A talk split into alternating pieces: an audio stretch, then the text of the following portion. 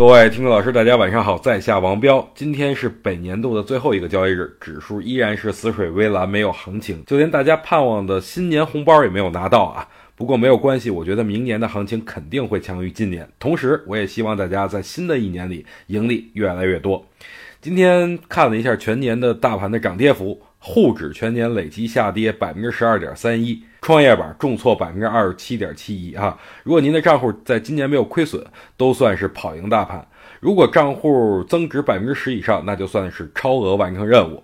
不过本次重灾区不是主板，而是创业板。据我了解，大多数股民手里持有的最多的也是创业板，所以我只能跟大家说：既来之则安之。